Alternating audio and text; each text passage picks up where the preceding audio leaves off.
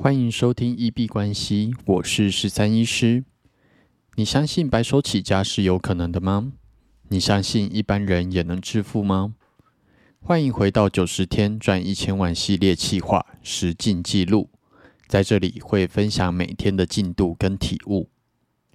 那今天创业的部分基本上还是没有什么推进，今天仍然是一个完全失去动力的一天。那我觉得这可能就是呃之前前几集有提到的会有小小忧郁期的状况。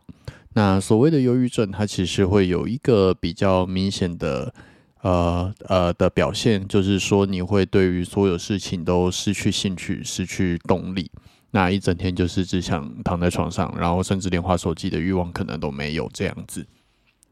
那自己就是觉得这几天真的就蛮像一滩烂泥的了，就是听着雨声，然后一直赖在床上，然后什么事情都不想做，也因此整个进度是被耽搁了蛮久。那最后二十天了，希望这个部分会有好转。虽然我自己本身可能一年里面本来就是会有个一两天是处在这样子比较低动力的状况，但是它出现在这个九十天挑战的话，稍微有一点致命。那希望可以很快的找回状态。不过往好消息想，如果通常经历完这个小小忧郁期的状态结束之后，大概都会有一点点躁症，就是会忽然超级有动力，那整个进度跟效率就会忽然大幅飙升这样子。那希望可以赶快解除掉这个状态，然后会重新回到效率高的状态，这样子吧。那最近国际上比较大的事情，大概就是以色列跟巴勒斯坦，呃，就是两国有一些武装的斗争，甚至可能上升到战争的层级。那这几天基本上比较没有在看国际新闻，所以到了这一两天才发现这件事情。那其实已经造成了非常多人的伤亡。那今天 p a r k 本来是找不太到就是可以聊的话题，所以啊，刚好看到这个新闻，我们来稍微聊一下。主要看到这个新闻，觉得有两个比较大的感触，就是从过去呃最近的俄罗斯跟乌克兰的战争，然后再到啊以色列跟就是巴勒斯坦，然后甚至再往前提一点，美国跟阿富汗、伊拉克这些的战争。其实进入二十世纪以来，战争离我们好像也并没有真的这么的遥远。那很多时候，其实这是一个很大的议题，包含说是宗教的冲突，然后各国领导人啊的利益考量，甚至是纯粹追求一个历史定位。那我们自己台湾，它也是在一个比较濒临战争的危险的地带，包含说跟中国大陆的冲突，然后甚至是在北方，可能呃北韩跟南韩他们呃现在看起来和平，但是其实韩战一直从未结束，让我一直的感觉就是说战争其实真的没有离我们这么的遥远。那当然这些宗教或者是领导人的意志，我们没有办法控制。我的人生哲学一直都是，我们只控制自己能够控制的事情，那自己没有办法控制的东西，担心也没有用。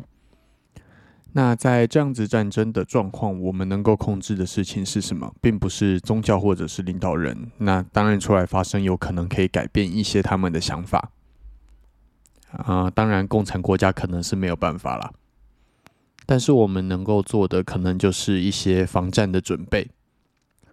适当的在资产上面做一些避险，然后比方说使用一些海外券商啊，或者是呃有一些资金在国外，可能就会有差别。但是除了这个之外，好像也没有办法特别的去做什么。现在想到觉得比较能够做的，可能就是让自己拥有呃，在就是万一真的战争或者是国家灭亡之后，还能够生存下去的能力。比方说，你如果是以台湾来讲的话，你的职业只能够在台湾做，呃，比方说台湾的医师执照，那有可能，假如说真的，呃，国家真的灭亡了之后，这张执照可能就会变成完全没有作用这样子。那最后一点，可能就是说把握当下，嗯，虽然不用让自己活得太有危机感。但是啊，时时刻刻去珍惜身边的所有一切人事物，其实还是蛮重要的。虽然这样子想可能稍微比较有一点点负面啦，但是我们如果没有办法控制战争要不要发生，那我们就是好好把握战争之前可能会有的时光，然后并且去做好完整的准备。然后平常也要有一些就是关于战备的时候该怎么逃难，然后该去哪里啊比较安全的一些战备知识。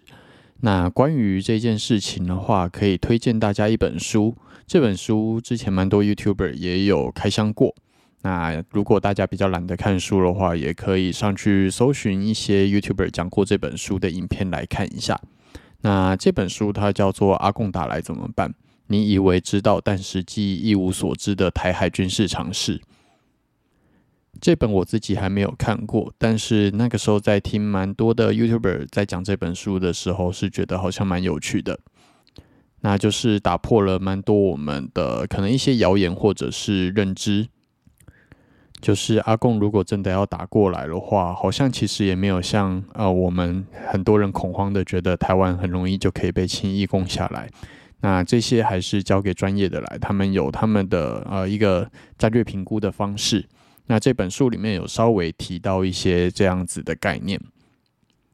好，那可能是最近看到以色列跟巴勒斯坦的新闻比较有感而发。那我自己觉得比较重要的还是刚刚提到的两点，就是要适当做一些避险，然后除此之外就是把握当下，好好珍惜在你身边的所有人事物。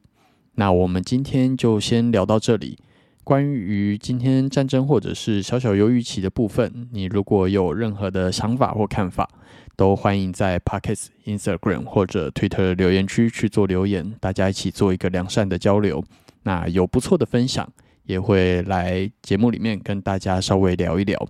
那我们今天就先到这里。